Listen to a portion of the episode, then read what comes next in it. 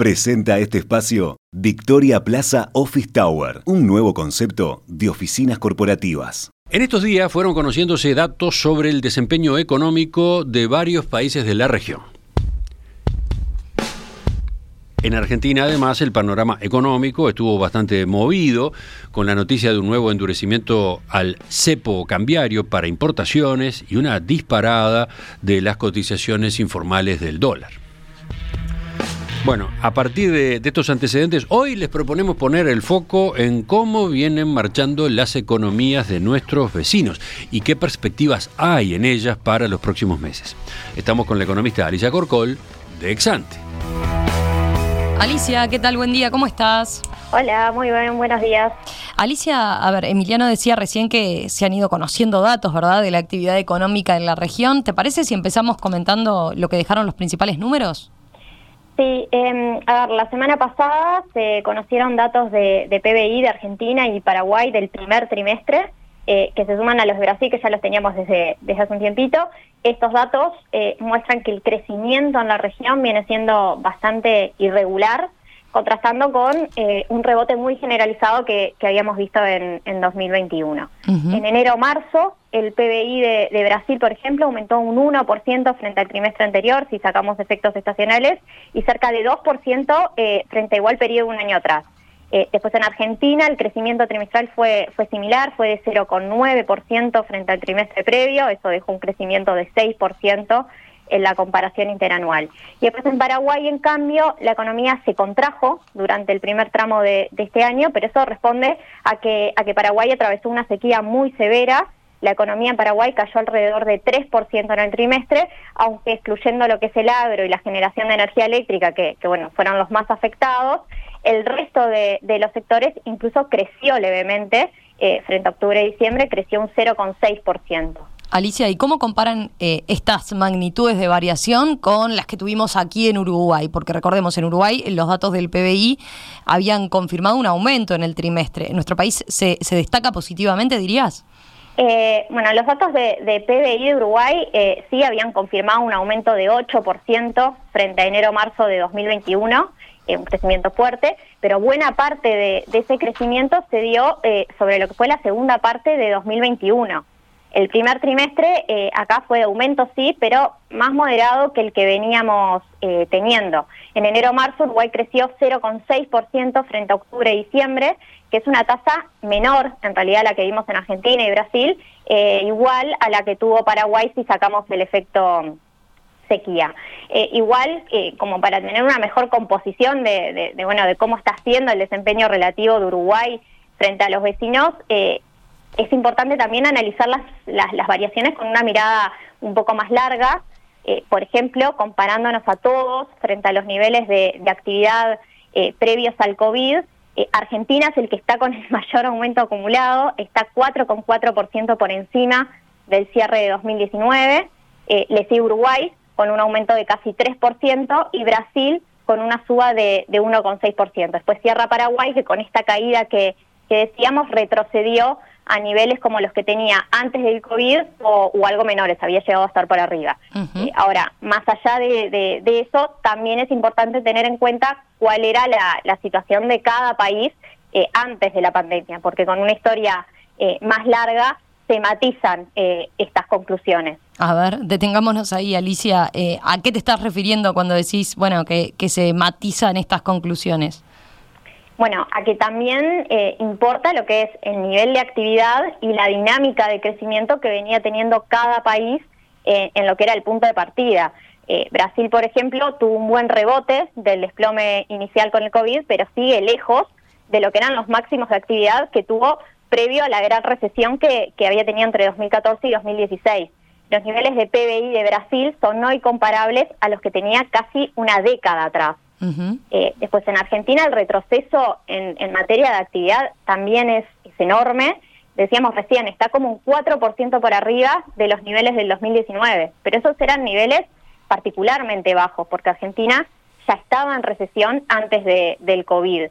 Argentina, de hecho, viene desde el 2011 sin acumular eh, crecimiento tiene algunos momentos de aumento, de caída, asociados a, lo que es esencialmente los ciclos electorales, pero no acumuló crecimiento. Hoy están niveles como los que promedialmente tuvo entre el 2011 y, el 2018.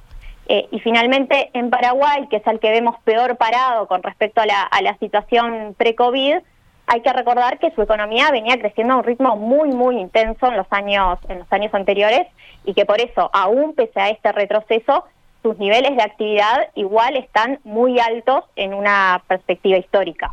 Bien, está claro. Eh, ¿Y qué están mostrando los datos más actualizados? ¿Hay información disponible? En realidad no mucha, en Brasil, por ejemplo, la actividad comercial mantuvo un buen crecimiento en abril, pero también hubo un estancamiento en lo que es la industria y los servicios, que era el sector que hasta ahora venía apuntalando eh, el crecimiento allí. Después en Paraguay su indicador de actividad mensual eh, tuvo en abril un descenso adicional a este que decíamos importante de 3% frente a marzo a nivel agregado y de casi 5% en los sectores más golpeados por, por la sequía. Y finalmente en Argentina los datos eh, parecían marcar que abril fue positivo, eh, teníamos la industria y la construcción que estaban subiendo eh, ambos en torno a un 5% frente, frente a marzo. Obvio, se trata de, información muy preliminar, pero bueno, en síntesis, parece apuntar a que el desempeño económico de nuestra región siguió siendo desparejo más recientemente y bueno, y para Uruguay es relevante que aunque la visión para los próximos meses, claro que difiere por país, no es demasiado eh, auspiciosa. Por ahí quería ir justo, eh, ¿cómo están quedando las proyecciones regionales para lo que queda de este año y para 2023?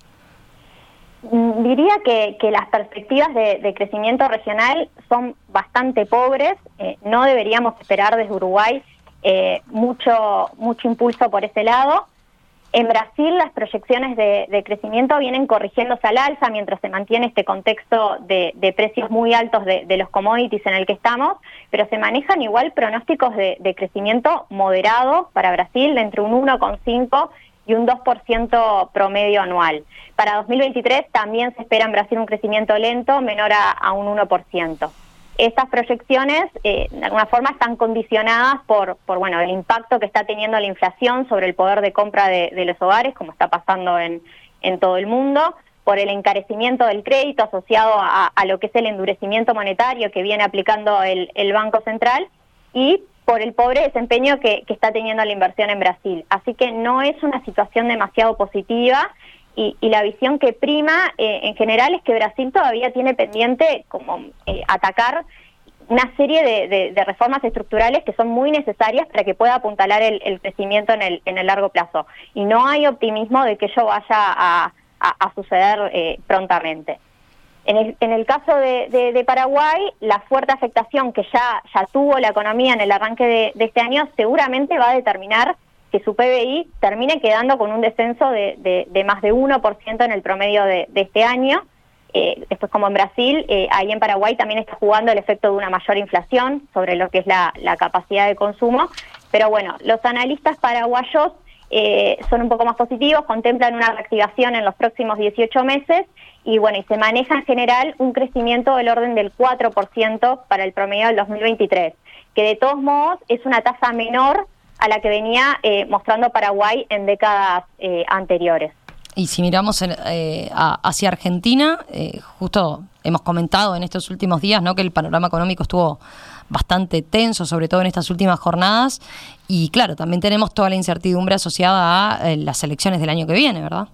Sí, em, en Argentina la mediana de lo que es el relevamiento de, de expectativas de su Banco Central está marcando un incremento del PBI de 3,3% para el promedio de, este año. Sin embargo, eh, ese número tiene mucho de, lo que es el arrastre que dejó el rebote que, tuvo Argentina a fines de 2021. Y se espera en realidad un descenso de la actividad ahora para, para mediados de año. Para 2023 se proyecta un, mejor desempeño, pero realmente hay en Argentina mucha disparidad entre, entre los analistas. Hay quienes están proyectando incluso un crecimiento nulo o caída del PIB para, para el año que viene. Por supuesto, noticias como, como por ejemplo la nueva restricción cambiaria a, los importadores no hacen más que, afectar a un clima de negocios que ya está muy, muy deteriorado y bueno, y genera más presiones sobre lo que son las cotizaciones informales del dólar, como estamos viendo estos días. Eh, las, proyecciones de Argentina de por sí contemplan un dólar que debería seguir subiendo, dada la inflación tan alta que, tiene el país, pero bueno, hay un riesgo de, que haya una evaluación todavía más intensa. Eh, eso podría pasar, por ejemplo, si se agrava lo que es el panorama de financiamiento del déficit fiscal en Argentina, si vemos movimientos adversos en los mercados cuando se vayan aproximando las, las elecciones, más allá de, lo que son las proyecciones de, corto plazo, que, decíamos, bueno, tienen algo de, crecimiento, la verdad es que en tanto no se logren causar la situación fiscal, que es de alguna forma la génesis de, las dificultades que está teniendo este vecino, es difícil prever que Argentina pueda sostener un crecimiento económico significativo y bueno, eso independientemente de cuál sea el, resultado en las elecciones del año que viene. Alicia, gracias, gracias por este panorama a propósito de bueno las claves de las economías de nuestros países vecinos de nuestra región. Volvemos a conversar con ustedes en los próximos días. Bárbaro, muchas gracias. Un abrazo. Chau, chau. En perspectiva, desde 1985, periodismo profesional e independiente.